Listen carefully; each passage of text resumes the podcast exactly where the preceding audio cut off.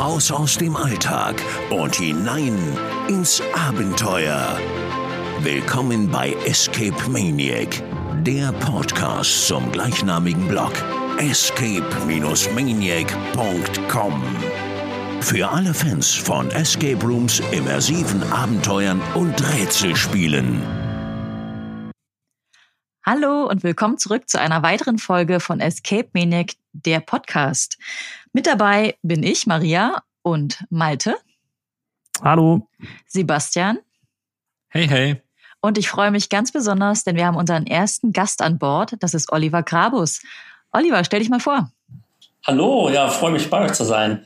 Ja, ich bin der Oliver, ähm, bin der kreative Kopf hinter 66 Minuten. Wir sitzen in Neuwied am schönen Rhein im Rheinland, Rheinland-Pfalz. Uns gibt es seit 2015 und ja, ich habe sowohl technische Ausbildungen, IT-Ausbildungen als auch eine Schauspielausbildung, bin also auch äh, als Regisseur tätig seit vielen Jahren und aus diesem Mix versuche ich tolle Adventure-Räume zu machen. Cool. Das freut uns sehr und das wird auch das Thema unserer heutigen Folge sein, nämlich Online-Games in jeder Art und Weise. Olli, was war denn das letzte, was du gespielt hast? Egal, ob jetzt online oder vielleicht Brettspiel. Erzähl mal ein bisschen. Ähm, ne, erstmal hatte ich im zweiten, äh, also vor dem zweiten Lockdown, eine größere Tour im September. Zählen analoge Spiele auch noch? alles, was, Nicht, alles, was passt, Olli, doch, doch. Ja, ich war in Göttingen, in Wernigerode, Braunschweig, Obernkirchen, Münster, Dorsten, Gelsenkirchen, Krefeld, Mönchengladbach, in der Reihenfolge. äh, eine Woche. Es war wirklich schön, äh, weil ich auch mal so ein paar Ecken mitgenommen habe, in denen ich so noch gar nicht war. Ähm, ja, Limbus ist äh, großartig, wirklich ganz toll. Finde ich ein toller neuer Anbieter, der ähm, in Krefeld entstanden ist und auch weitere äh, Sachen baut. Online das letzte war ähm, sowohl von Opulum als auch ähm, zurück in die Vergangenheit von LexNexus in Gelnhausen. Und die letzten Remote Games war, glaube ich, tatsächlich Assassin Artist. Was ich sagen kann, ist, dass ich unfassbar generell sehr, sehr viel spiele. Also wir waren äh, auch in Athen, Niederlande mehrfach und Prag und also ich, wir sind selbst leidenschaftliche Spieler und mir ist das unglaublich wichtig zu gucken, was gibt's alles für tolle Sachen da draußen und äh, ja. Wir laden hier ja nicht irgendwen ein, wir laden ja hier wirklich die Creme de la Creme ein und äh, wir sind sehr froh, dass du oh. dabei bist. Vielleicht, vielleicht können wir kurz noch für unsere äh, Zuhörer sagen, dass Olli mit 66 Minuten auch zweimal ja unser Topraum des Jahres war. Einmal 2017 hat der Leichenschauschmaus gewonnen bei uns. Ja, stimmt. Und äh, 2019 Geldrausch, den Malte dann von uns schon genau. gespielt hatte. Ja, ja, stimmt. Und wir haben Olli auch versprochen, wir machen nochmal eine Folge, wo er über seine analogen Räume sprechen darf. Und wir versuchen heute ja unter einer Stunde zu bleiben. Oder Was für mich schwierig ist. Ne? genau. Wir sind aber sehr bemüht. Ähm, deswegen auch nur ganz kurz, ähm, was wir ähm, auch analog gespielt haben, ist ein Brettspiel, das heißt Inside Crime. Äh, die Review dazu ist bei uns auch auf dem Blog zu lesen. Ähm, Staffel 1, ähm, die Cobra haben wir gespielt, die erste Folge davon. Und ähm, ich kann sagen, es gibt sowohl Positives dazu zu erwähnen, als auch Negatives. Positiv gefallen hat uns, dass es durchaus schönes Spielmaterial ist mit ähm, haptischen Sachen, wie zum Beispiel eine Kette mit einer herzförmigen Fiole, pH-Streifen ähm, und Papyrus. Also es ist ganz toll gemacht und ähm, es hat uns aber nicht ganz abgeholt, oder Sebastian? Absolut nicht. Also diese Krimispiele sind ja zurzeit äh, der große Hype. Hidden Games hat ja zum Beispiel mittlerweile vier Fälle rausgebracht äh, und sind ja mittlerweile in aller Munde oder die ID-Adventures, äh, die Det Detective Stories, äh, Adlerstein oder Antarktika etc. Und was die alle gut machen, ist tatsächlich eine Kriminalgeschichte zu erzählen, wo du auch eintauchen kannst als Spieler. Und bei Inside Crime hatten wir so ein bisschen das Gefühl, es war ein bisschen flach. Also äh, Inside Crime ist tatsächlich ja als Staffelprinzip aufgebaut. Du kannst bis zu sechs weitere Boxen im Abo beziehen, jeden Monat eine. Aber tatsächlich die erste Staffel oder die erste Box hat uns schon relativ kalt gelassen. Also es war relativ alles offensichtlich, tatsächlich was, äh, was man rausfinden konnte. Aber man hat auch gar keine Figuren näher gebracht bekommen. Also ich glaube, das wissen wir alle. Das ist wichtig für eine Geschichte, dass du Figuren hast, an denen du dranhängst und die auch gewisse Motive haben, die dich interessieren könnten. Aber irgendwie wurde nur der Tote vorgestellt und das war's dann am Ende. Also es hat uns jetzt nicht ganz so abgeholt. Die Rätsel waren auch ziemlich repetitiv, dass man halt im Prinzip wieder Lösungen gefunden hat, die man eigentlich schon längst hatte. Ähm, und das, was wirklich halt nicht geklappt hat, war der Cliffhanger. Ne, es gab einfach äh, nichts, was einen gereizt hätte, weiterzuspielen. Und ich möchte zugutehalten, dass die Macher das wahrscheinlich in der gesamten Story vielleicht noch machen würden, ne? dass das durchaus klappt, dass sie dort ähm, alles abholen, auch noch in die Tiefe gehen der Charaktere. Aber wenn es in der ersten Episode schon nicht huckt, dann ist man eben raus, leider. Malte, du warst noch nicht dran. Was war dein letztes Spiel? Ja, mein letztes Spiel war tatsächlich mit euch zusammen. Ähm, The Vanishing Nein. aus doch, aus den USA. Ein Remote-Game. Ähm, es ging um einen Zauberer, der ja große Magiertricks ähm, vorführt. Leider verschwinden bei ihm dann aber die Assistentinnen und auch Assistenten. Und das große Highlight eigentlich von dem Spiel waren sicherlich die Rätsel. Ähm, ich will an der Stelle gar nicht zu viel verraten, aber das war wirklich besonders. Das haben wir in der Form noch nicht erlebt. Es war sehr kooperativ für ein Remote-Game wirklich ganz gut gelöst. Insgesamt eher ein ja, Raum, den es eben im Realen schon gibt. Ähm, ganz klassisch eigentlich erste Generation, relativ viele Zahlenschlösser auch oder ähm, Buchstabenschlösser, jetzt eben digital umgesetzt. Die Art und Weise, wie sie es umgesetzt haben, fand ich dann ganz ähm, gelungen. Also hat uns unterhalten. Also Malte fand sie gelungen. Also wir haben uns danach tatsächlich ein bisschen gefetzt gehabt. Äh, ich glaube, da kommen wir später noch dazu, tatsächlich wegen Remote genau. Games, was sie leisten können. Äh, bloß so als kleiner Spoiler, mich hatte gestört tatsächlich, dass der Avatar, der in diesem Raum für uns gespielt hat, dass man ihn fast nicht gebraucht hätte, weil die meisten Rätsel haben tatsächlich im zweiten Fenster stattgefunden, dass man sie auch digital lösen konnte. Äh, und das wäre wär so, ist mein Hauptkritikpunkt gewesen an der ganzen mhm. Sache. Gell? Es war zwar alles schön umgesetzt, auch storytechnisch, äh, schönes Intro, schönes Outro gemacht, aber generell habe ich jetzt nicht verstanden, warum ich mich äh, per Zoom nachts um zwischen 10 und 2 Uhr da einwählen sollte, um tatsächlich da live vor Ort zu spielen, wenn ich das auch ja. tatsächlich digital machen könne. Ja. Aber ich glaube, da sind wir jetzt schon gut beim Thema angekommen, gell? Online Escape Games. Ich würde ganz gerne vielleicht vorweg einmal für unsere Zuhörer, die noch nicht so bewandert sind mit dem Thema, klären, was man überhaupt unter einem Remote Game beispielsweise versteht. Olli, du hast jetzt gerade in ähm, deiner Ausführung schon dieses Stichwort fallen lassen. Ähm, Point and Click gibt's ja auch noch auf dem Markt. Magst du es einmal zusammenfassen, was für Formen es gibt und warum ihr euch dann vor allen Dingen für diese ähm, Remote Game Variante auch bei euch entschieden habt? Uiuiui, jetzt kommt was wirklich Kompliziertes, wo wir mit äh, Betreibern noch mittlerweile sehr viel drüber diskutieren. Ähm, ich glaube, ein großes Problem ist, dass der Spieler erstmal alles unter Online versteht. Also alles, was praktisch zu Hause am Computer machbar ist, ist dann ein Online-Spiel. Und das ist auch gleichzeitig das Problem. Denn ja, es ist online, aber dann gibt's halt viel ne, von Point and Click, die ich pausieren kann und auf Toilette gehe oder hol mir was zu essen und spiele dann weiter, die ich alleine spielen kann äh, oder mit anderen zusammen. Und ähm, die sogenannten ja, Remote- oder Avatar-Escape-Räume. Wir haben uns übrigens jetzt mit den ersten deutschen äh, Anbietern darauf geeinigt, dass wir ähm, Live-Video Escape, Live-Video-Adventure, Live-Video-Game ähm, im, ja, im Genre äh, in der Beschreibung haben möchten, weil wir das ähm, glauben, dass das die User am besten verstehen. Denn es ist live und das ist das Besondere. Es ist exklusiv live. Also in diesem Moment kann niemand anderes das machen. Das ist schon mal die größte Besonderheit. Ähm, live, weil auch jemand vor Ort ist. Also mindestens eine Person ist äh, praktisch interagiert äh, mit dem Spielteam. Und ähm, das rechtfertigt natürlich schon mal den kompletten anderen Preis. Und dann haben wir natürlich einen höheren technischen Aufwand. Ähm, Avatar-Game, Remote-Game sind so das, was es so international äh, bezeichnet. Äh, wir wollen es als Live-Video und dann muss man mal gucken, was da hinten dran kommt, ob Escape Game. Ich sehe uns eher als ein Adventure vielleicht. Ne? Ähm, es ist ein kleines Abenteuer. Es ist ja jetzt auch nicht, man muss ja nirgendwo escapen. Also wir Deutschen benutzen ja diesen Begriff auch inflationär. Teilweise, man, also man muss ja die meisten Spiele auch nicht mehr flüchten. Ja, also diese Unterschiede gibt es von Point and Click bis Menschen vor Ort äh, mit Schauspielern, ohne Schauspieler mit einem Inventar, ohne Inventar und so weiter und so weiter. Ich glaube, Live-Video-Escape Rooms trifft es, glaube ich, wirklich ganz gut. Äh, wir hatten uns ja auch schon mal drüber unterhalten, was ist jetzt eigentlich der richtige Begriff dafür, wie soll man es an den Kunden bringen. Ähm, aber ich glaube, damit können wir alle gut leben. wir werden es auch gleich auf unserem Blog ändern, dass äh, die Leute das dann auch einordnen können. Weil ich, natürlich, äh, das Thema hatten wir auch schon, das Remote versteht man gegebenenfalls auch nicht als Deutscher. Ja? Und Live-Video, das ist so dänglich, damit kommt man dann auch wieder klar.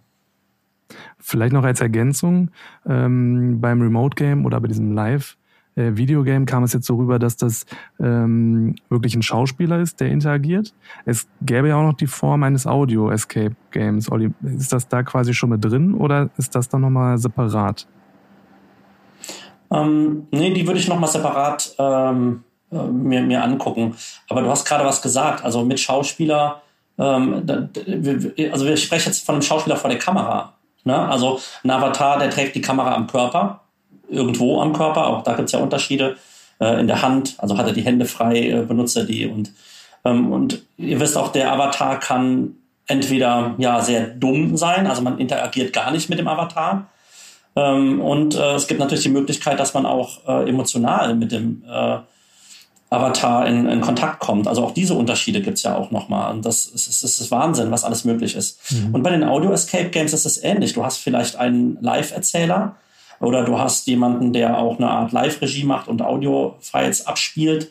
Ähm, aber du hast ja auch ähm, in einem Point-and-Click, die schon fast sehr nah an einem Audio-Escape dran sind, weil man äh, wie ein Hörspiel, was vor, vorher aufgenommen wurde. Aber auch da ist wieder keiner mehr live. Also es gibt irgendwie gefühlt nichts mehr, was es nicht gibt. Ja, ich glaube, und dadurch kommt es natürlich auch teilweise immer zu Verwirrung, wenn man von Online-Escape-Games spricht. Und äh, da ist man, glaube ich, auch gerade bei unserem Thema, wo ist jetzt eigentlich die Präferenz am Ende des Tages? Jeder sagt, er ist ein Online-Escape-Game, aber kein Online-Escape-Game ist wie das andere. Und da gibt es ja, wie gesagt, diese Point-and-Click-Adventure, wo Malte und ich paar gespielt haben letztes Jahr und jetzt auch äh, dieses Jahr nochmal, die sich ja auch wahnsinnig unterscheiden in der Bandbreite. Äh, zum einen hast du das Thema klassische Point-and-Click-Adventure, was heißt klassisch? Also klassisch ist ja eigentlich das, wie wir es früher noch aus Computerzeiten kennen, gell? Die Lucas Arts Adventures. Also Indiana Jones. Indiana Jones, sei es Monkey Island. Mhm. Manic Manson. Genau, du bist noch ein bisschen älter als wir, Olli.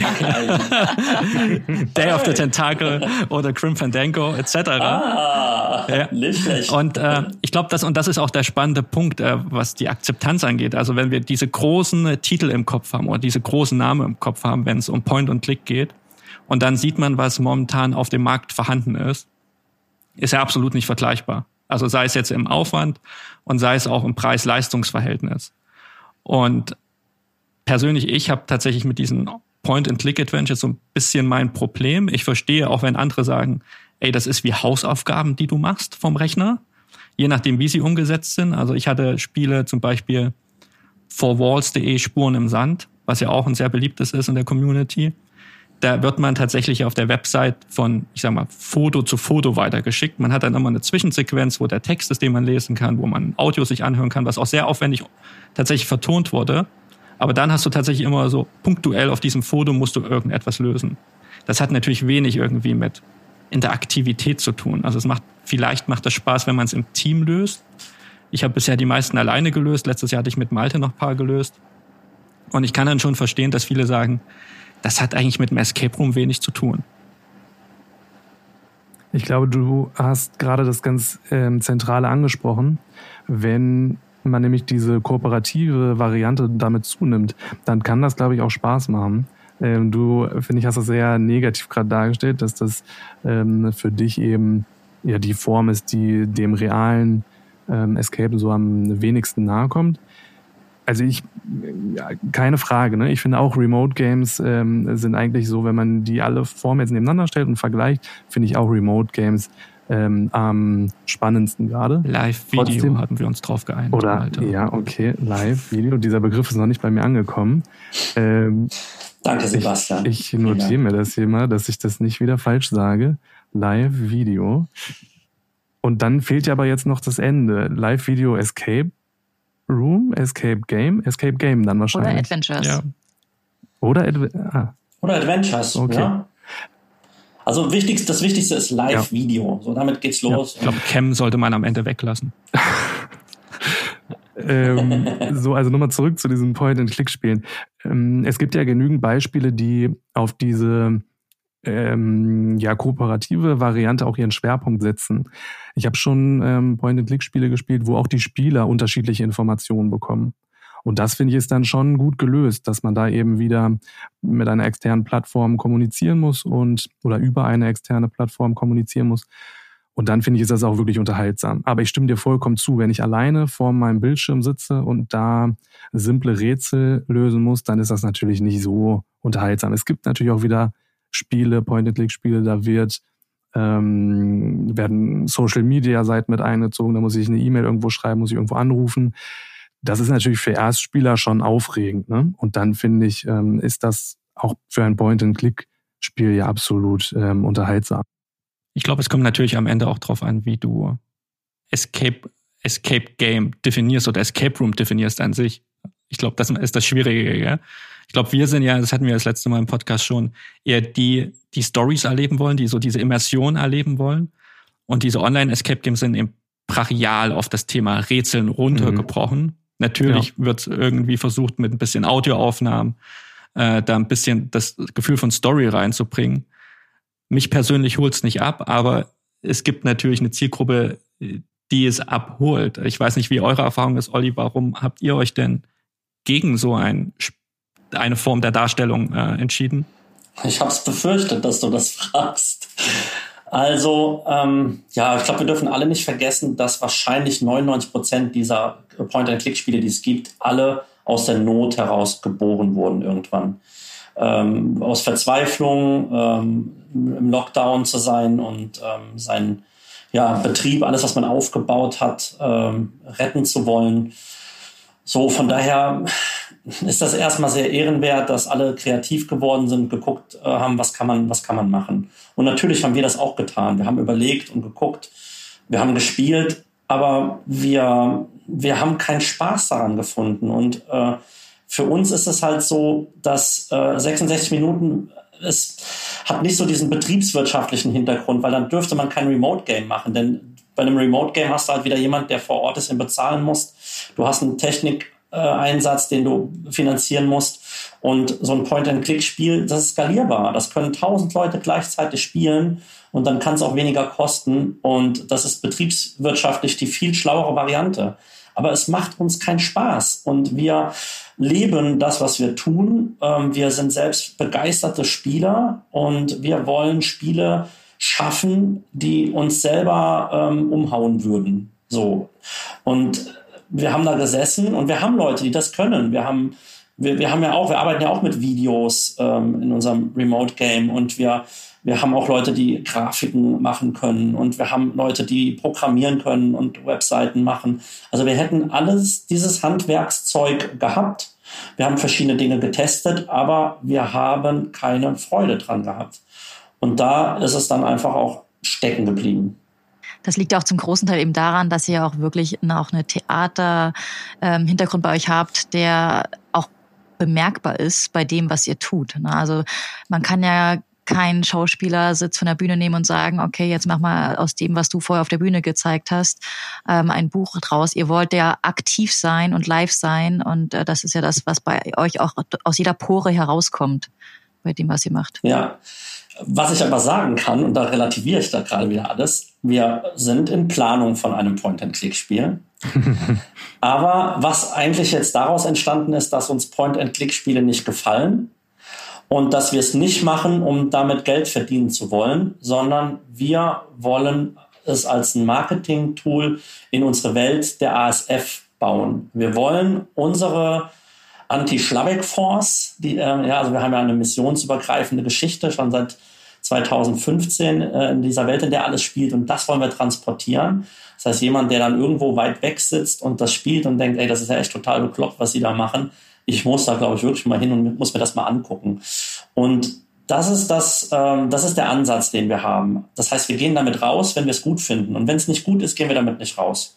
Und wir haben eine Idee, was wir tun wollen und werden uns wahrscheinlich auch, wenn jetzt nichts dazwischen äh, kommt, in Kürze auch da dran geben. Ähm, aber ich glaube, im Nachhinein betrachtet wären viele Betreiber langfristig damit besser gefahren. Sie hätten nicht so Schnellschüsse gemacht. Denn ich kann mir vorstellen, gut, ich weiß nicht, ob es so ist, aber uns geht das ja so, wenn wir ein Spiel spielen, was uns keinen Spaß macht, dann ist der Betreiber, ja, ich will nicht sagen unten durch, aber man hat ihn nicht mehr so auf dem Radar, ne, weil man dann denkt, sind die anderen Sachen vielleicht auch nicht so hochwertig oder so. Also äh, kommt dann so in so eine Schublade rein, die vielleicht auch gar nicht verdient ist. Vielleicht sind die Spiele vor Ort total super. Ne? Und das war auch so unsere Angst. Also ich will das, sage das jetzt gar nicht als Kritik an die Betreiber, sondern das war unsere Angst, dass wir es halt auch total verkacken am Ende. Ne? Und dass dann die Leute äh, im Prinzip sich ähm, für uns gar nicht mehr interessieren. Deswegen haben wir es auch gelassen.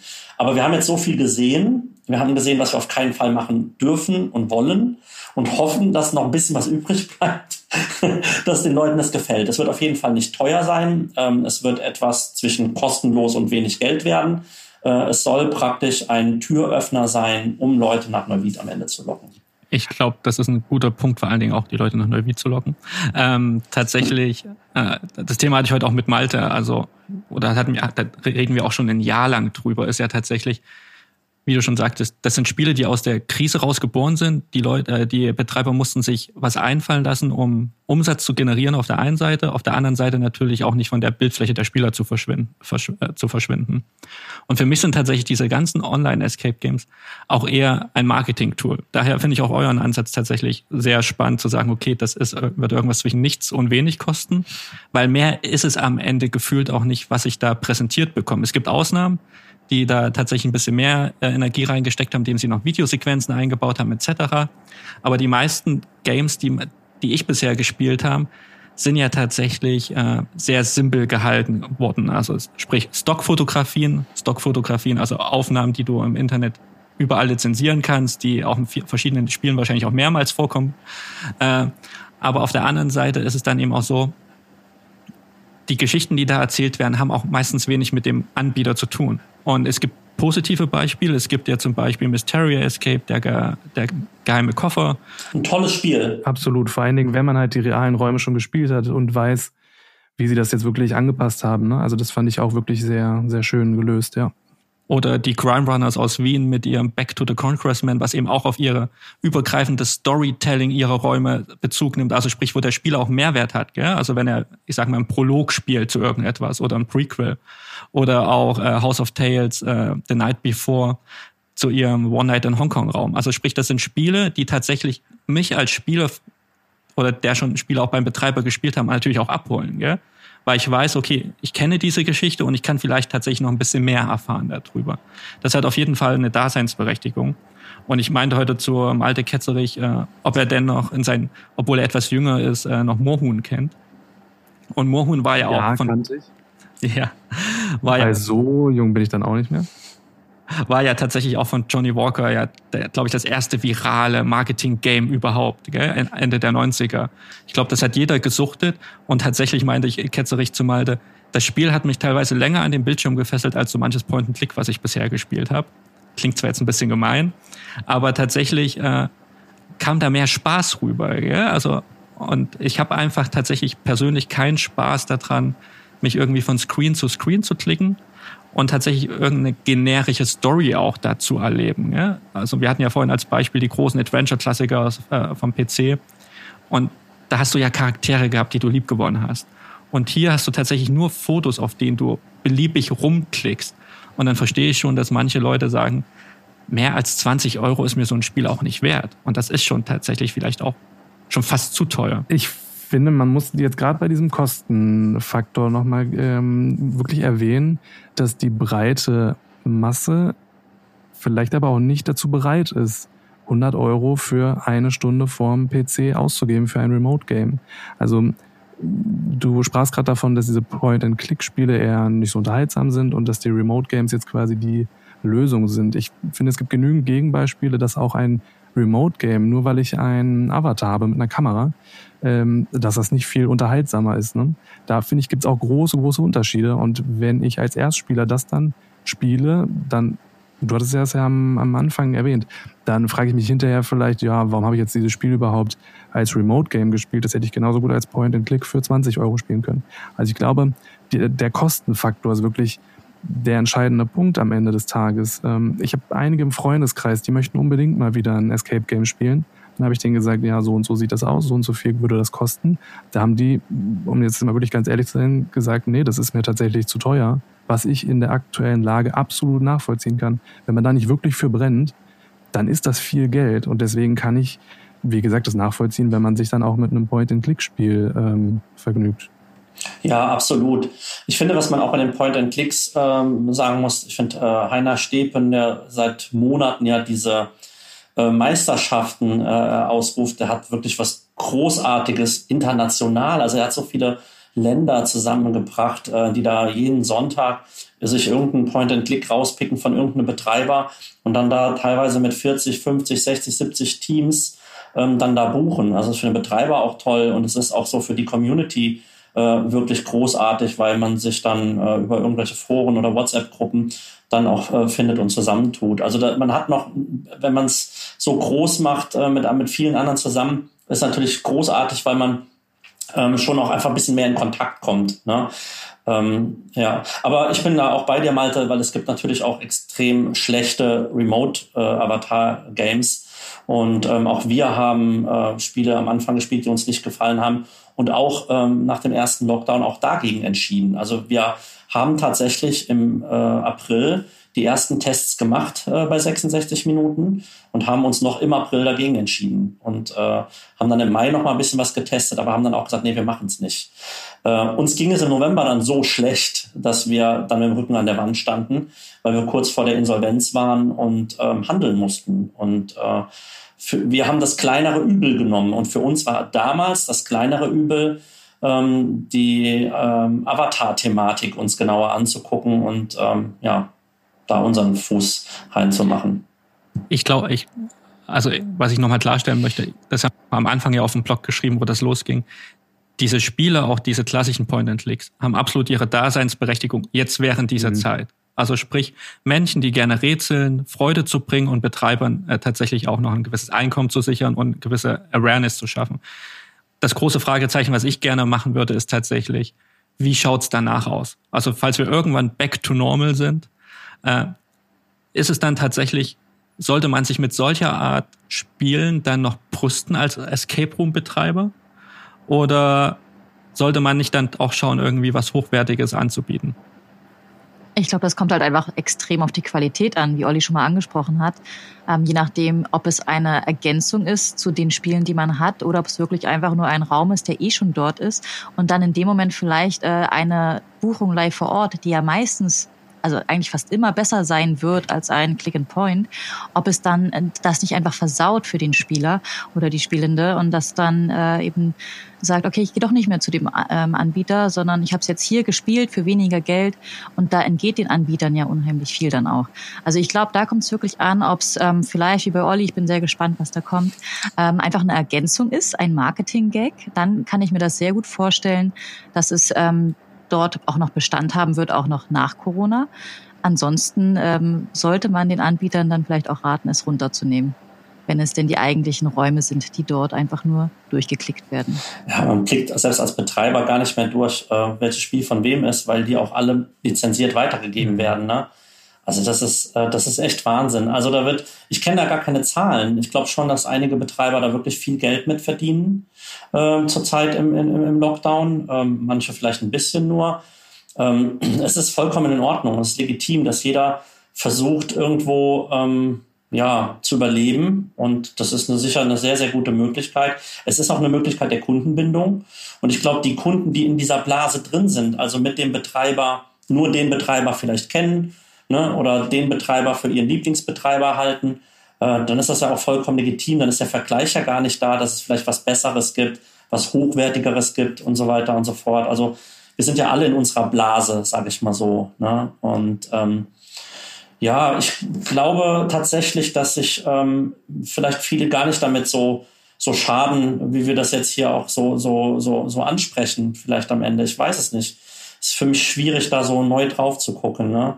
ich finde die meisten wirklich schwierig und ich kann da einfach keinen Spaß dran finden. Ja, ja ich glaube, ich glaub, das ist wieder das Thema, welchen Anspruch haben wir haben. Gell? Also erstens sind wir Vielspieler, du ja. bist Betreiber und äh, wie oft hat man das Thema, dass wir sagen, okay, uns ist die Story wichtig, aber extrem, vielen Spielern ist extrem auch noch das Thema Rätseln wichtig.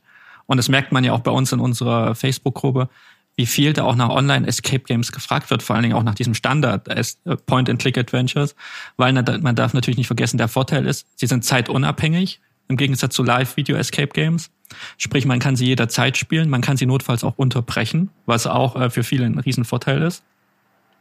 Und natürlich, äh, wie Malte schon sagte, sie sind meistens nicht ganz so kostenintensiv, wenn man sich zusammenfindet. Und du brauchst auch nicht unbedingt eine extrem stabile Internetleitung äh, für eine Videoübertragung oder Audioübertragung. Ja? Also sprich, sie sind natürlich haben auch ein, eine sehr geringe äh, Eintrittsschwelle für den Spieler. Sprich, jeder kann die spielen, ohne dass er sich erst mit Zoom auseinandersetzt oder sonstiger Software. Hast du sehr lange jetzt die Vorzüge eines Live-Video-Adventures ähm, erläutert, äh, erläutert, Entschuldigung.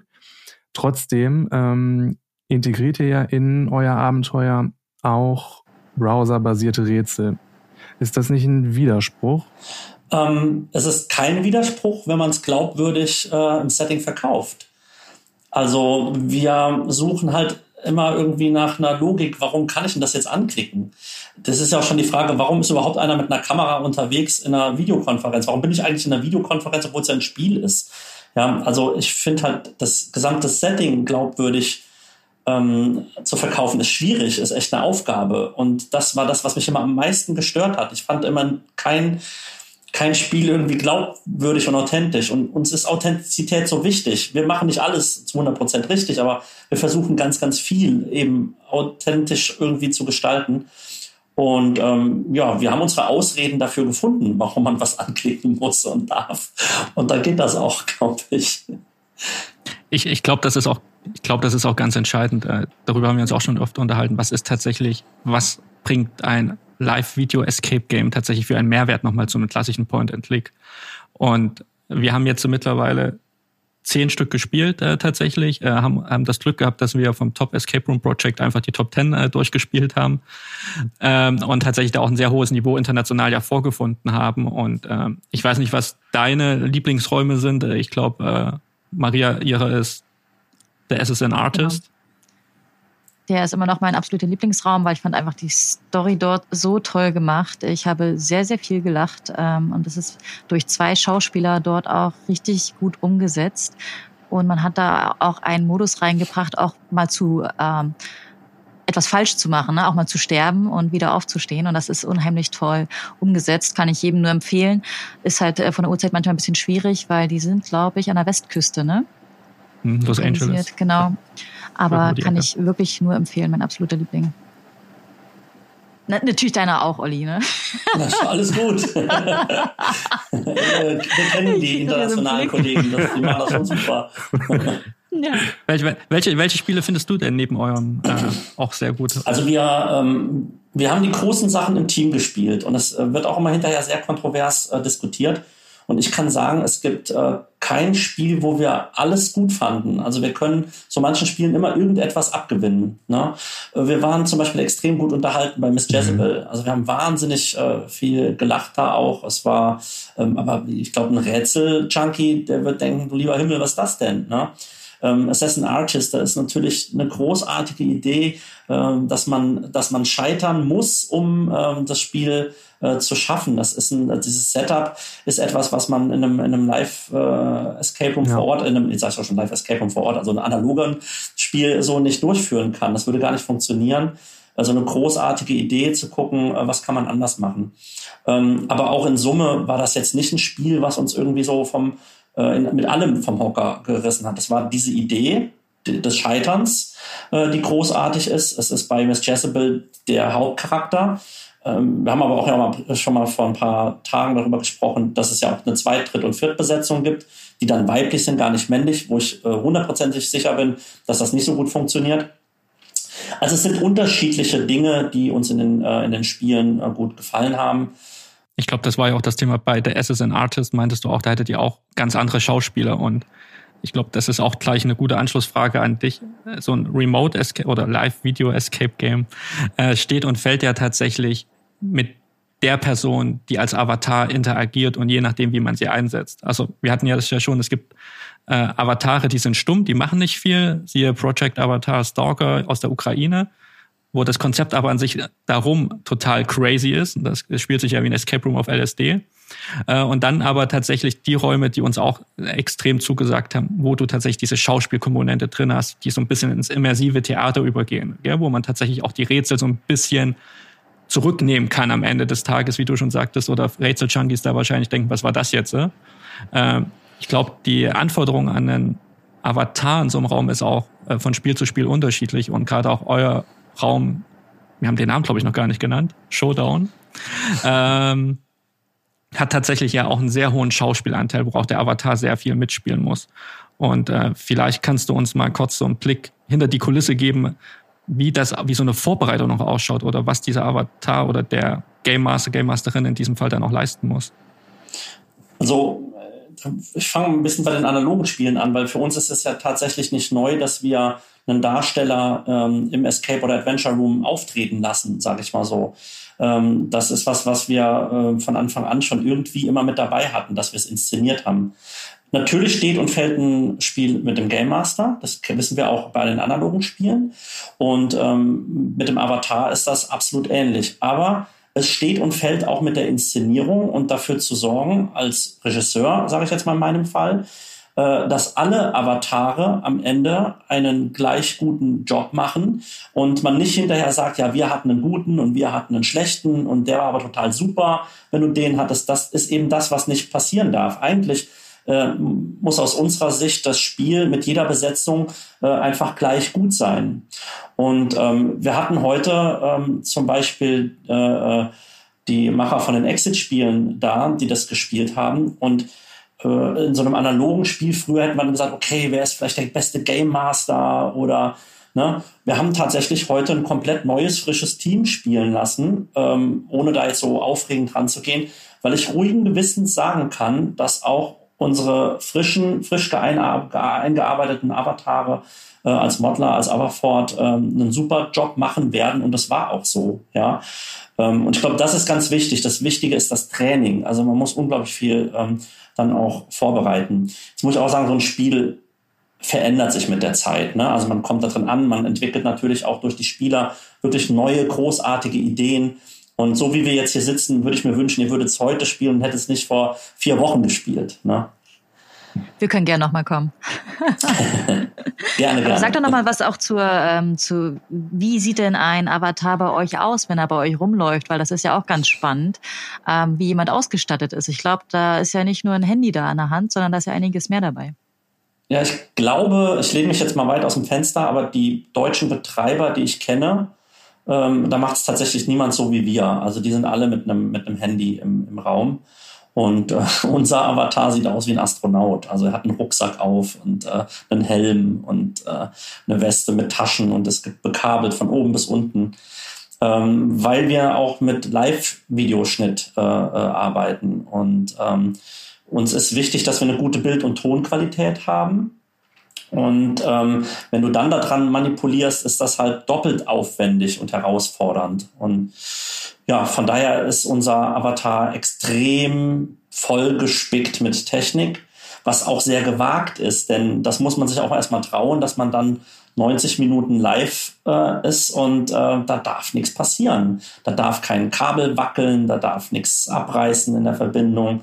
Das muss laufen. Und ähm, ich bin froh, wir haben vier Wochen wirklich fast täglich getestet und äh, sind mega stolz, dass das läuft, was wir gemacht haben. Äh, du erwähnst gerade den immensen Aufwand. Vielleicht kann man das nochmal ganz kurz auf den Punkt bringen, dass es euer Spiel so im realen Leben nicht geben wird. Ne? Also es ist speziell für, genau, es ist speziell online entwickelt. Ähm, ich finde es nochmal ganz spannend zu wissen, ob dieses Spiel quasi auch nach Corona dann noch weiterhin geben wird. Also werdet ihr das weiterhin anbieten, wenn der reguläre Spielbetrieb bei euch wieder läuft? Das ist das, was wir uns wünschen. Und das war auch der einzige Grund, warum wir es gemacht haben. Von uns stand von Anfang an fest, wenn wir ein Spiel mit dem Avatar entwickeln, dann ist es etwas Eigenes. Wir werden auf keinen Fall unser analoges Spiel einfach abfilmen und übertragen. Auf gar keinen Fall.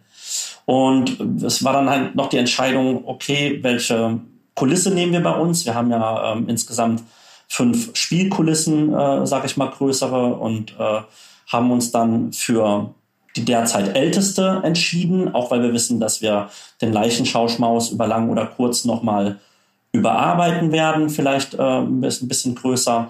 Und ähm, dann war die Herausforderung eigentlich die, dass man als Spieler von Showdown trotzdem jederzeit zu uns kommen kann und den Leichenschauschmaus spielen kann oder umgekehrt jemand, der den Leichenschauschmaus gespielt hat, der trotzdem eine völlig neue Erfahrung mit Showdown machen kann. Das war eine große und schwierige Aufgabe und dann noch das Ding, dass das innerhalb von fünf bis zehn Minuten auch ähm, zu resetten ist. Also wenn wir jetzt mal wieder aufmachen dürften, dann ist es derzeit denkbar, dass es einen deutschen Showdown gibt, dann kommt ein Leichenschauschmaus und direkt danach ein englischer Showdown. Also alles das ist äh, denkbar und mit diesem Ergebnis sind wir wahnsinnig zufrieden. Ja, das glaube ich, das könnte auch absolut sein. Ich will noch mal eine Sache äh, sagen, um noch mal die Zuhörer abzuholen, die noch kein Live-Video-Adventure gespielt haben. Und zwar ist es das Thema Inventar. Vielleicht kannst du mal darüber reden, Oliver, wie ihr dieses Inventar gestaltet oder was ihr da genutzt habt, weil das ist ja auch durchaus ein Tool, das viele Live-Video ähm, Escape Room Anbieter nutzen. Ähm, und vielleicht kannst du das mal erklären, wie ein Inventar in einem Live-Video-Adventure dargestellt wird. Ähm, es gibt tatsächlich unterschiedliche Möglichkeiten, das zu tun. Man kann es auch in unterschiedlichen Modis machen. Also wir haben uns, äh, so wie wir es nutzen, dafür entschieden, weil es so am, zum Spiel am besten äh, passt. Das heißt, ähm, wir führen eigentlich während des Spiels auch Regie über das Inventar. Also wir ähm, entscheiden, zu welchem Zeitpunkt wir was im Inventar anzeigen oder es löschen oder es leeren oder wieder auffüllen oder aktualisieren. Ähm, das macht so in Deutschland im Moment noch keiner. Äh, bislang glaube ich auch, dass gar keiner in Deutschland ein Inventar hat. Ich weiß aber von den Kaiserslautern, äh, die, die, die machen gerade ein Spiel und haben schon gesagt, dass sie damit arbeiten werden. Aber was dann auch ein bisschen äh, wohl mehr in die Point-and-Click-Richtung im ähm, Inventar geht.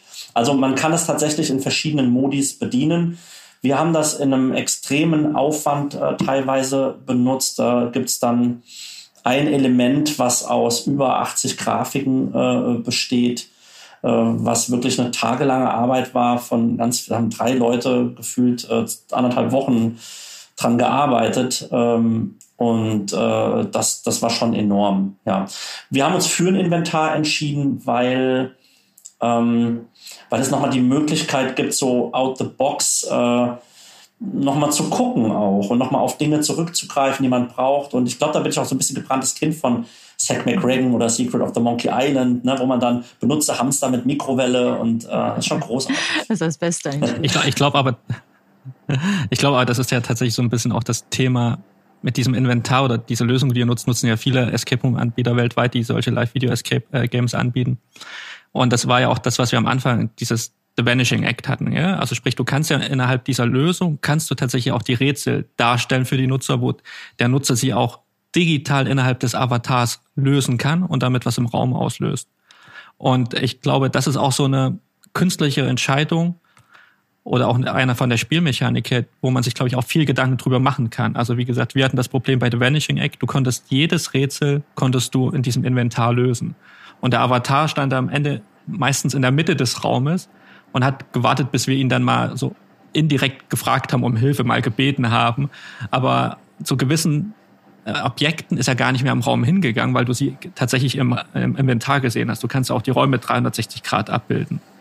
Ähm, und da sind wir wieder bei der Frage, braucht es dann tatsächlich ein Remote Escape Game, äh, beziehungsweise ein Live-Video Escape Game oder tut es dann auch nicht ein Point-and-Click-Adventure? Und ihr habt das ja auch so gelöst, dass man teilweise Rätsel auch direkt bei euch im Inventar lösen kann. Und was ist da, was ist denn da der Gedanke dahinter? Ähm, ich muss mal kurz überlegen, an welchen Stellen wir das überall tun. Äh, der Gedanke dahinter ist, dass ja ein Agententeam, sage ich jetzt mal so, bei uns äh, dann, also es ist natürlich irgendwie erstmal ein, die Hauptfigur Aberford, aber dann Modler hängt dann auch zwangsläufig mit drin und dann werden auch andere drumherum gestellt ums Gebäude und es gibt ein paar mehr. Ich will jetzt nicht alles spoilern, aber ähm, dann wird sich dann in die Technik reingehackt und so weiter und so fort. Und dadurch kann man dann eben auch äh, von zu Hause auf gewisse Dinge dann drauf zugreifen. Also wir sind da sehr storybasiert dran gegangen, haben uns überlegt, also warum was, was könnte wichtig sein? Will ich eine Videokamera sehen und warum kann ich die sehen? Oder wer zeigt mir die und ähm, wer, wer hilft mir dabei und warum muss ich das machen? Ähm, wir sind da nicht so ähm, ja, ans Game Design gegangen und haben überlegt, welches Rätsel ist denn gut oder welche Aufgabe ist denn gut, sondern wir haben, haben geguckt, was erzählt die Story und was bringt die Story voran und sind äh, das ist, ist schwierig, weil du, du teilweise einfach auch eine Idee dafür finden musst. Äh, du, du, ne, wenn du die Geschichte erzählen willst und, und äh, packst jetzt einfach ein Rätsel so Doku da rein, dann ja, hast du vielleicht ein schönes Sudoku, aber es hat ja mit der Story dann am Ende nichts zu tun. Ja. Also ich kann es nur so sagen, dass wir geguckt haben, was brauchen wir gerade und ähm, haben uns die Mittel dann angeguckt und überlegt, wie wir es abbilden. Ja. Was äh, ein weiteres tolles Element in so einem Remote Escape Game, Live Video Escape Room, bis zum Ende der Sendung haben wir es. ähm, ist ja tatsächlich auch, ich finde, dieser, dieser Spielfluss ist für mich persönlich sehr angenehm, weil diese Hinweise, die man bekommen könnte von seinem Avatar, noch indirekter sind, als man sie so schon manchmal bekommt heutzutage von Game Mastern. Sprich, du kannst ja ganz viel dafür, äh, darüber steuern, wie du mit deiner Kamera stehst im Raum, gell? um die Leute eventuell nochmal ganz dezent auf was hin, äh, hinzuweisen. Und ich finde, dadurch bekommen diese Spiele natürlich auch eine gewisse Flüssigkeit, die manche Escape Games analog eben auch gar nicht so haben, wo du dann wirklich so feststeckst für dich und denkst, boah, ich komme jetzt hier nicht weiter, ich fünf, fünf Minuten stehe ich schon an diesem Rätsel und es passiert einfach nichts. Und dann sagt dir ein Game Master, okay, was du machen sollst und dann hast du ja oft das Gefühl, okay, jetzt musst du mir eben helfen, jetzt habe ich irgendwie versagt. Und das machen diese Rätsel ja oder machen ja diese Live-Video-Escape Rooms ganz spannend anders. Nee, was ich sagen wollte, ich fand jetzt, Sebastian, du bist schon so tief da drin, denn äh, tatsächlich eine ganz, ganz wesentliche Sache, äh, als Avatar ist, dass du vollwertiges Teammitglied bist mit den Leuten zu Hause. Und das ist so großartig. Die, ähm, die, es findet auch so eine, so eine Sozialisierung statt und so eine Empathie. Äh, wir, wir ähm, haben ja einen Charakter, den wir am Anfang einführen und die gehen echt nicht nett mit dem um am Anfang. Ja. So wie die mit dem reden auch und, und alles. Und das ist, aber das entwickelt sich. Ne? Am Ende haben wir irgendwie alle gern. Das ist so einfach total schön. Und das ist, man, man ist wirklich ein Teammitglied und man ähm, auch unsere andere Figur, Modler, auch irgendwie, wenn er so kauzig ist, aber auch Modler gehört irgendwie mit dazu und am Ende haben es alle gemeinsam ähm, bestritten und das ist großartig. Das kannst du in einem analogen Raum ja immer nur phasenweise machen, denn ähm, ich finde das auch befremdlich, wenn praktisch die ganze Zeit ein Schauspieler im Raum wäre. Ja, habe das auch schon gesehen. Das ist mir dann auch irgendwie too much. Ich finde das viel spannender, wenn wenn wenn ein Auftritt Sinn ergibt und, und ne, oder auch wenn er weg ist. Also man braucht auch diese diese Ruhephasen äh, dazwischen auch, um Spannung aufzubauen. Aber das ist halt ein permanenter Zustand in so einem äh, Avatar-Spiel, dass du die ganze Zeit mit den Leuten zusammen bist. Man kann dann auch mal sowas sagen, wie ich kann euch hören. Ne? So, also kann ich sagen, oh, ist der doof, ne? Man muss das Mikrofon ausmachen, aber ne, es ist schon, ähm, schon toll. Und ja, dann kann man natürlich auch ganz anders subtil äh, den Teams auch helfen und die in die richtige ähm, äh, Richtung schubsen, aber man muss auch sagen, es gibt auch Teams, die wollen dann eine Werkzeugkiste am liebsten ins Fenster schmeißen und dann muss man dann auch sagen, nee, mach ich nicht, doch jetzt mach das halt, nee, das mache ich jetzt nicht. Ja, also ja, manche sind da auch sehr resistent. Das ist Impro-Theater pur, oder?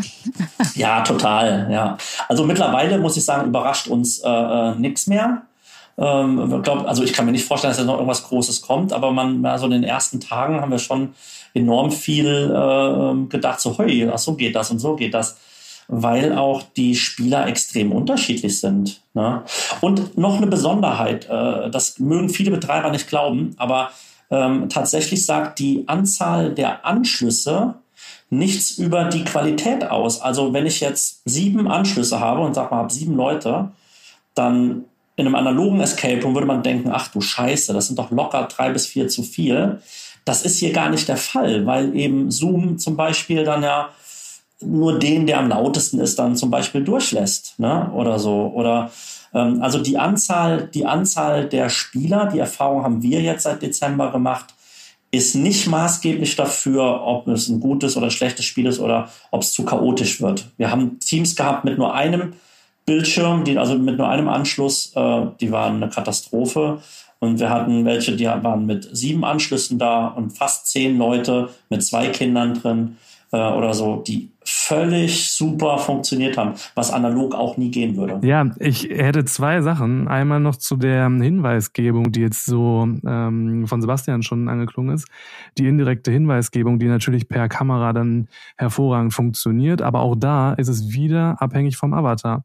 Also das Ganze kann auch sehr in die direkte Richtung laufen. Wenn ich nämlich die ganze Zeit ein Bücherregal präsentiert bekomme, was ich mir dann angucken soll, dann ist das eben auch nicht mehr indirekt. Also dann bekomme ich es ja quasi ins Gesicht die ganze Zeit gezeigt, guck dir das jetzt an. Also da finde ich, muss man auch wieder wirklich dazu sagen, es ist extremst abhängig von der Person, die dieses Spiel eben leitet oder dann auch die Kamera trägt, ne? also den ähm, Avatar. Und jetzt. Und es kommt auch drauf an, wie schnell du, wie schnell du von deinem Aufnahmevermögen bist. Also ich glaube, ja. es gibt Spieler, die sehen ja. das eher als indirekt und jemand wie du, der Lehrer ist, sehr als sehr direkt an. Gell? Also das ist, kommt, glaube ich, dann immer am Ende des Tages drauf an, überhaupt wie fit die Leute sind, die da auch davor sitzen. Ja. Ähm, und jetzt noch kurz zu dir, Olli. Du sprachst gerade davon, dass auch eine große Gruppe sicherlich Spaß haben kann. Ich will das gar nicht bestreiten. Ich bezweifle nur, dass das für jeden Einzelnen und gerade wenn man eben nicht der lauteste ist, der da reinbrüllt ins Mikro und angezeigt wird, dann wirklich so ein super Spielerlebnis ist. Also bin ich dann wirklich aktiv der Spieler oder bin ich eher nur ein Zuschauer bei zehn du bist, Personen? Du bist beides, ne? Denn manchmal sagst du, hast du auch eine Idee, die du deinem Nachbarn, der neben dir sitzt, gerade auf dem Sofa, äh, einfach sagst und du besprichst was. Also ich kann einfach aus den Rückmeldungen, die wir haben und aus dem Feedback sagen, dass niemand das Gefühl hat, äh, dass er nur äh, in einem Raum gestanden ist. Das haben wir einem analogen ähm, Spiel viel öfter gehabt, dass einer sagt, ja, ich habe irgendwie nur da gestanden und wusste gar nicht, was ich machen soll.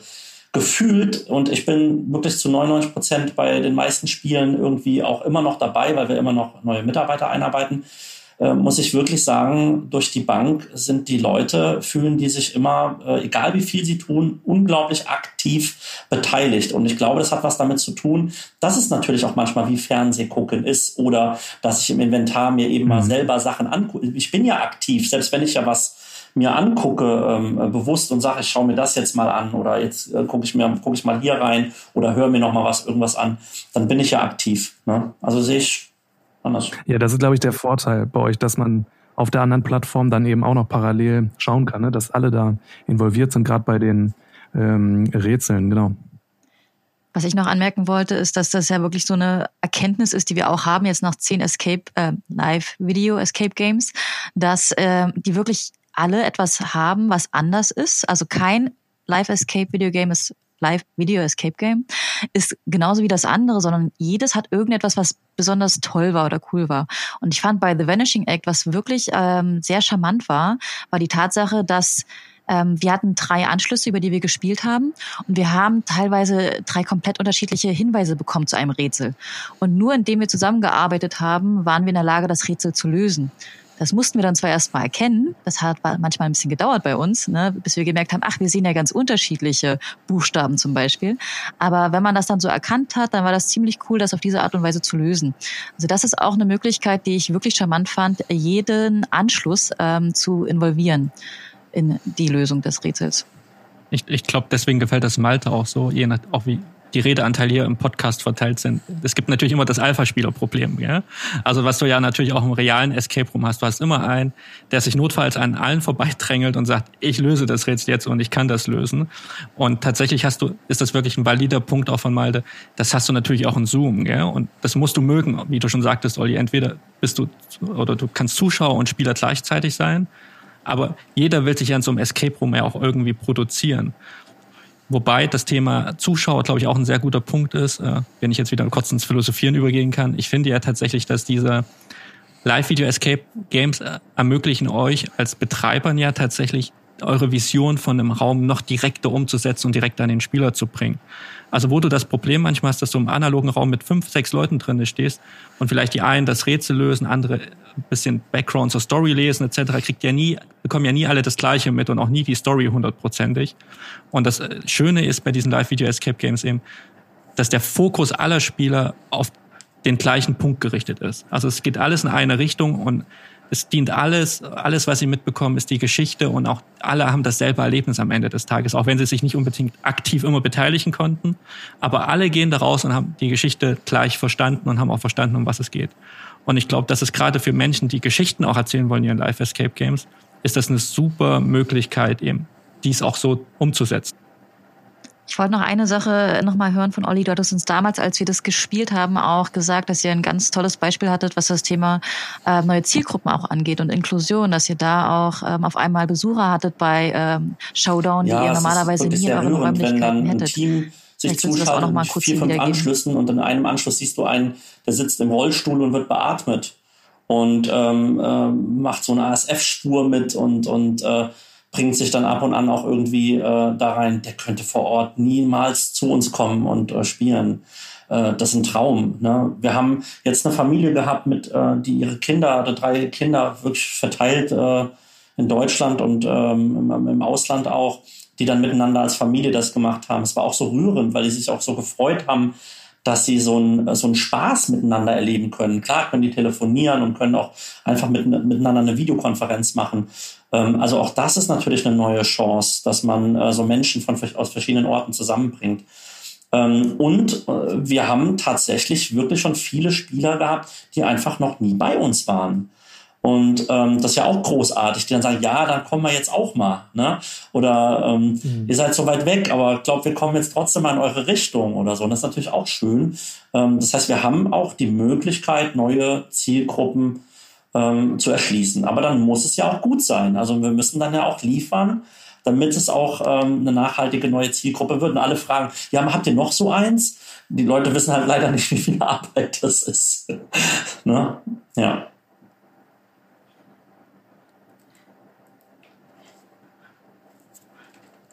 Das ist, glaube ich, auch ein guter Punkt Arbeit, was du gerade ansprichst. Das war der Hauptkritikpunkt von Malte. Also diese Live-Video-Escape-Games sind ja schon teuer für den Spieler. Da ist natürlich wieder die Frage, so wie ist das das Bewusstsein von Preis-Leistung bei Spielern. Also sprich, du kannst natürlich auch in einem normalen Escape Room für 25 Euro pro Person spielen, aber ich glaube, allzu viel teurer seid ihr auch nicht. Aber dann hast du natürlich das Gefühl, du bist vor Ort, gell? du hast dieses Haptische mhm. etc. Aber es steht ja trotzdem, äh, wie du schon sagtest, eine Menge Aufwand auch dahinter, was Personal angeht oder auch Technik, was auch teilweise gar nicht mit analogen Räumen zu vergleichen ist. Kannst du da uns da noch mal einen kurzen Insight geben oder Malte, möchtest du noch vorher was sagen? Ich als normaler Spieler würde ja ohne Kontakt zum Anbieter vielleicht nicht auf den ersten Blick erkennen, wie viel Aufwand da wirklich hintersteckt. Ich glaube, das ist der springende Punkt, ne? dass vielleicht dem Otto Normalverbraucher das gar nicht bewusst ist, wie aufwendig dieses Erlebnis dann tatsächlich am Ende ist. Das Problem haben wir bei analogen Spielen ja auch schon. Es gibt Spiele, die sind total teuer und es ist nix. Und manche Spiele sind günstig. Schau mal The Room, ja. The Room hat einfach die besten Spiele in Deutschland äh, und, und wie oft, wie lange waren die wie günstig, ne?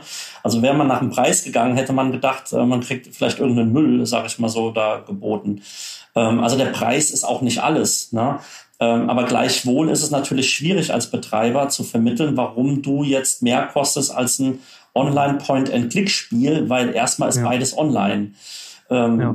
Wir haben natürlich die Erfahrung gemacht, dass die Leute ähm, oft sogar hinten dran das noch gewertschätzt haben und noch ein Trinkgeld äh, äh, anschließend über PayPal oder so dann äh, geschickt haben und gesagt haben, ich dachte am Anfang echt, das ist teuer, aber jetzt muss ich echt sagen, Wahnsinn, was ihr da auf die Beine gestellt habt. Und ähm, aber uns für uns als Betreiber ist genau das schwierig zu erklären, warum es so viel kosten muss. Und zwei wesentliche Punkte, die uns von den anderen Anbietern äh, auf der Welt einfach gar nicht unterscheiden, ist, wir sind live, wir sind echt da, also wir sind keine Webseite, und äh, es ist exklusiv. Es kann in diesem Moment kein anderer machen. Und so ein Freizeitgenre gibt es nicht. Es gibt in der Kletterhalle ist man mit vielen Leuten drin, auf einer Bowlingbahn, in der Kartbahn, was weiß ich. Ne? Und auch ein Escape Room ist exklusiv. In einem, in diesem Moment kann das kein anderer machen.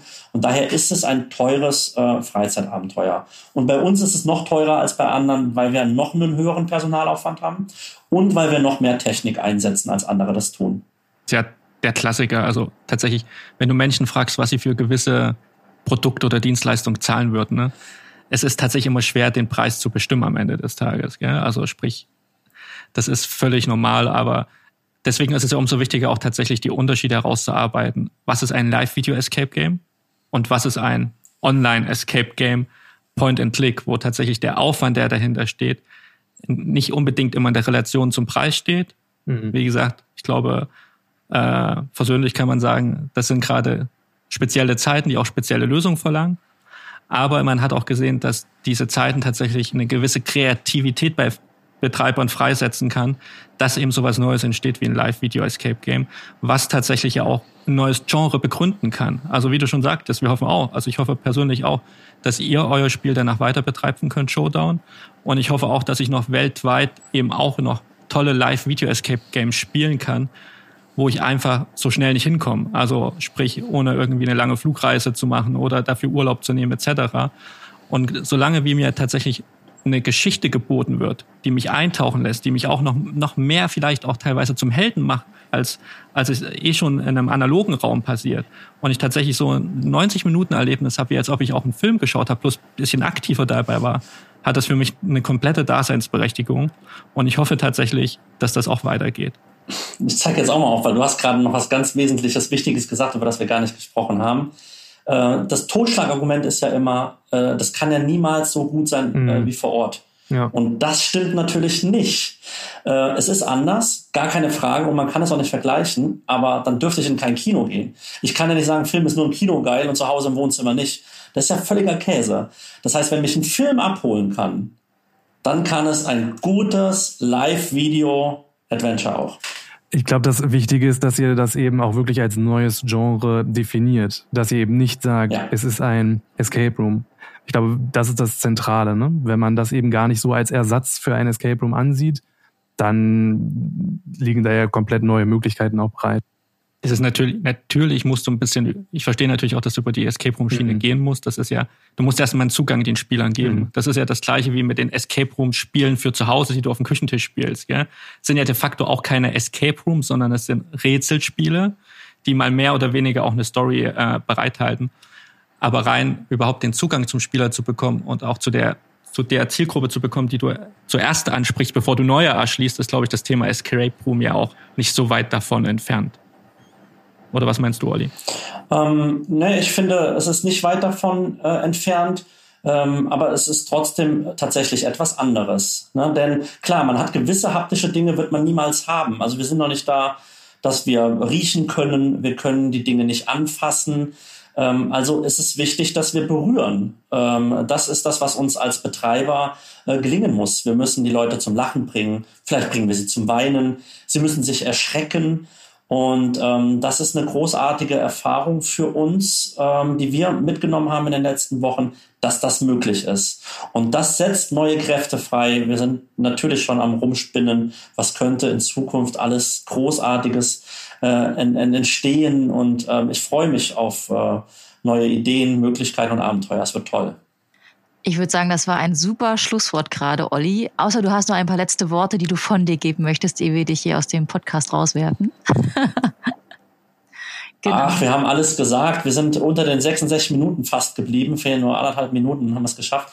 Nein, Leute, kommt, spielt Showdown. Äh, ich freue mich auf euch. Wir freuen uns alle auf euch. Ein großartiges Team und wir haben wirklich tolle Sachen zusammen da auf die Beine gestellt. Ihr müsst es einfach mal euch angucken. Macht's und wir können das auch nur uneingeschränkt empfehlen.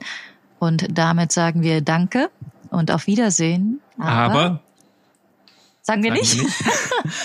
Nein, Was hallo. Wir, empfehlen, wir, wir, wir empfehlen dieses Spiel und ich muss natürlich immer das Schlusswort haben. Nein, muss ich nicht. Okay, machen wir nochmal. Wir empfehlen dieses Spiel, wollen, dass die Leute mhm. es spielen. Also Olli hat uns äh, ja tatsächlich ein Freispiel mitgebracht, äh, was wir verlosen können an die Hörer, die bis zu diesem Punkt gekommen sind. Ihr schickt uns einfach eine E-Mail an sebastian at escape-maniac.com mit dem Timecode, wo ihr gerade gehört habt, dass wir dieses Spiel verlosen. Und wir verlosen unter allen Einsendungen ein Freispiel für Showdown in Neuwied. In Deutsch oder in Englisch? In Deutsch oder in Englisch, falls uns auch englischsprachige äh, Zuhörer oh. in Zuhören. Zuhörende. nee, es, es, können Zuhör, auch Deutsche, es können auch Deutsche im Ausland sein, die mit ihren englisch sprechenden Kollegen das machen möchten oder Freunden, ja. Das stimmt. Wir sind ja schon weltumspannt. Tatsächlich, wir das hatten stimmt. auch schon fünf Hörer in den USA, habe ich gesehen, Die grüßen wir hiermit ganz nett. Vielleicht haben sie sich auch nur verklickt, weil sie Escape gelesen haben. Wer weiß. Aber äh, auch von meiner Seite, Olli, super. Vielen Dank, dass du da warst, dass du mit uns äh, diese Insights geteilt hast. Und, Hat mir äh, Spaß gemacht, ja. Wir hoffen tatsächlich, äh, dass das Thema weitergeht und natürlich auch ihr mit viel Elan wieder aus dieser schwierigen Zeit rauskommt und uns Spieler alle noch mit tollen Erlebnissen in Zukunft weiter beglücken könnt. Danke euch. Macht's gut. Tschüss. Ciao, ciao. Tschüss. Das war Escape Maniac, der Podcast zum gleichnamigen Blog escape-maniac.com. Für mehr Infos schau auf unserem Blog vorbei. Wir freuen uns, wenn du auch das nächste Mal wieder dabei bist. Bis dahin, gutes Entkommen.